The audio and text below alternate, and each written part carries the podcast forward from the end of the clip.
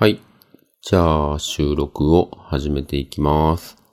モックアップラジオ、略してモックラです。よろしくお願いします。えーと、今日はですね、まずはじめに、他の方のポッドキャストの紹介とちょっとそこから思ったことということで、稲ジョブさんっていう方がポッドキャストをされていて、稲ジョブの試しに録音してみたっていうポッドキャストがあって、そのポッドキャストの最新のエピソードで、ポッドキャストで近況報告という形の親孝行っていうエピソードがとても面白かったというか参考になったので少しだけ紹介をしたいと思います。まあ、タイトルの通りなんですけど、あの、ポッドキャストを使ってというか、ポッドキャストをあの、親に聞いてもらうっていうことで、まあ最近の近況報告を親に知らせるっていう形。まあそれがまあ親孝行の一つの形になるんじゃないかっていうことで、結構僕もこの年末年始、ま実家にも帰ったりして、なんか似たようなことを考えていたので、すごいタイムリーな話でした。この年になると、まあ実家から離れて長いし、結婚もして家族もいて、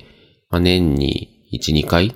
実家に帰るぐらいの頻度でしか、まあ両親に会う機会っていうのがなかなかないんですけれども、まあたまに LINE したりとか、電話したりとか、そういうのはもちろんあるんですけど、なんかこうもう少し、こう自分の普段の様子とか、なんかこんなことしてるみたいなことをこう伝えるような方法がないかなっていうふうに思っていて、まあブログみたいなものを見てもらうとか、SNS、まあ Facebook とかは、えー両親も繋がってるので、そこで何かしらこう近況報告的なことをしていくっていうのもまあありかなとも思いつつ、なんかこう、なんて言うんでしょうね。照れくさいというか、恥ずかしいというか、なかなか、あの、明けっぴろげにそういうところに、近況みたいなのを書いていくっていうのも、まあちょっと抵抗があったりして、まあ最近、ポッドキャストを始めて、まあ結構、最近思っていることとかをこう、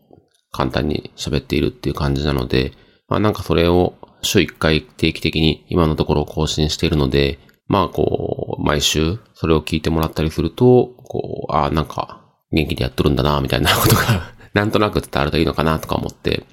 あの、両親はこのポッドキャストの存在をまあ知らないので、まあ伝えてないので、おそらくネットからたどり着いて聞いているってことは、ほぼ確実にないと思っていて、まあ知らせないと、まあ知らないかなと思うので、まあちょっと何かいいタイミングで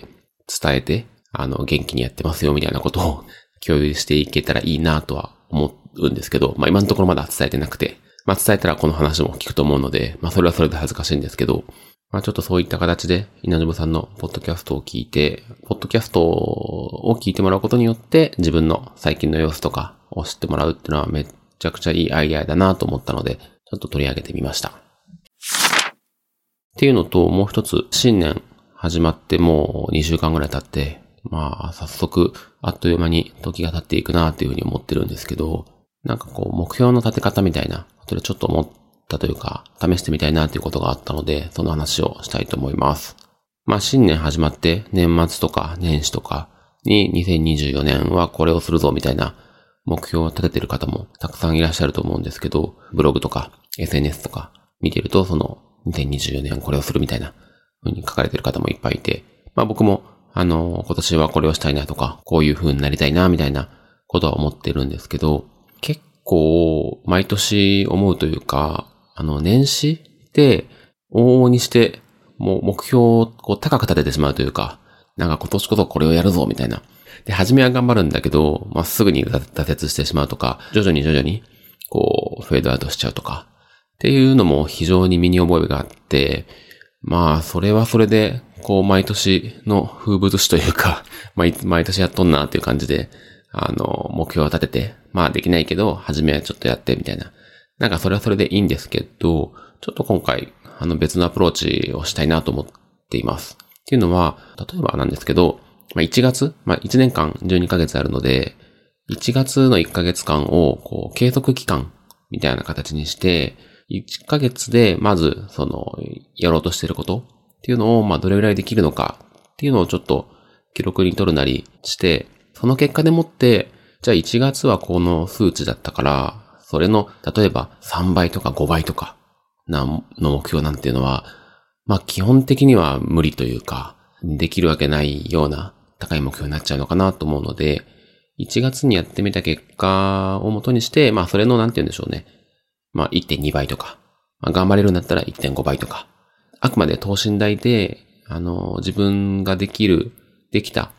結果からその目標をちょっと、あの、ストレッチして広げるっていう考え方にしたいなというふうに思っていて、僕で言うと、あの、まあ、毎年これも考えたりするんですけど、あの、運動したいとか、本を読みたいとか、そういう目標は、この考え方結構合ってるのかなと思ってて、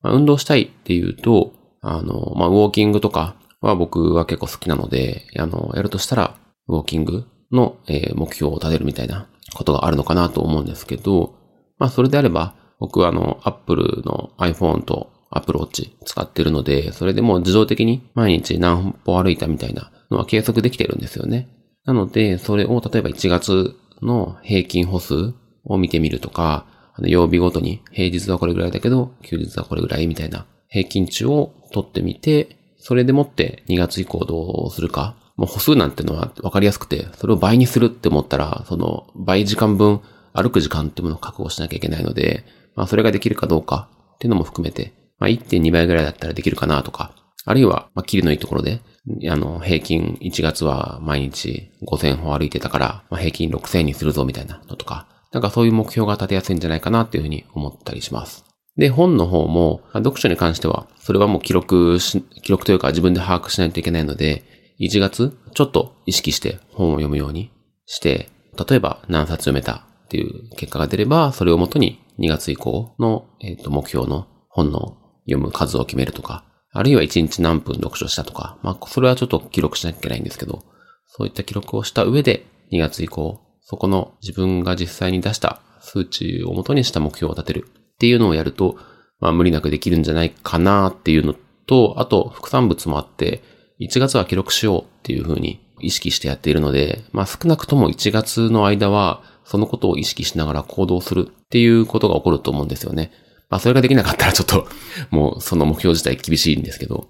なんか1月はそれを意識してやるっていうことで、すでにその習慣化の足がかりというか、ちょっとそれをやるっていうことが、なんとなく自分の生活にこう組み込まれていくので、2月以降の本目標といいますか、実際の2024年の目標をやっていくっていうのの、こう、ちょっと助走ができているというか、っていう感じで、あの2月を迎えられるかなと思って、まあまだ1月半分過ぎたところですけど、ちょっとそこを意識しながらやろうと思っています。というか、やっています。まあなので、また2024年が終わる時に振り返ってみて、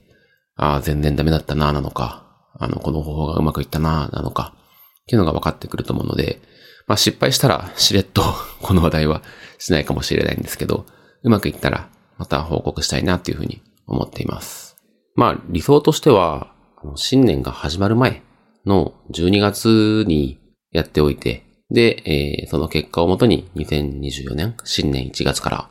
その目標でやっていくとか、まあもっと言うと、あの、もっと長い期間、前年1年間分の、こう、数値、結果が分かっていれば、それをもとに、あの、次の年の目標を立てる。っていうのをこうずっとやっていく。っていうのがまあ理想だと思うんですけど、まあもうすでに新年が始まって2週間が今経ってしまっているので、あの過去遡ってやるっていうのが難しい場合もあると思うので、まあ僕の場合はこの1年1月が始まったタイミングからちょっとそういう風にやってみようかなという風に思ったので、まあもしこれ聞いてる方でいいなって思ってくれる方がいたらなんか同じようにやっていただいたりして、そのことを教えてもらえたりしたらとっても嬉しいなっていう風に思っています。じゃあ今日はこれぐらいにしておきます。ちょっと短いかもしれないけど、まあまあいいでしょう。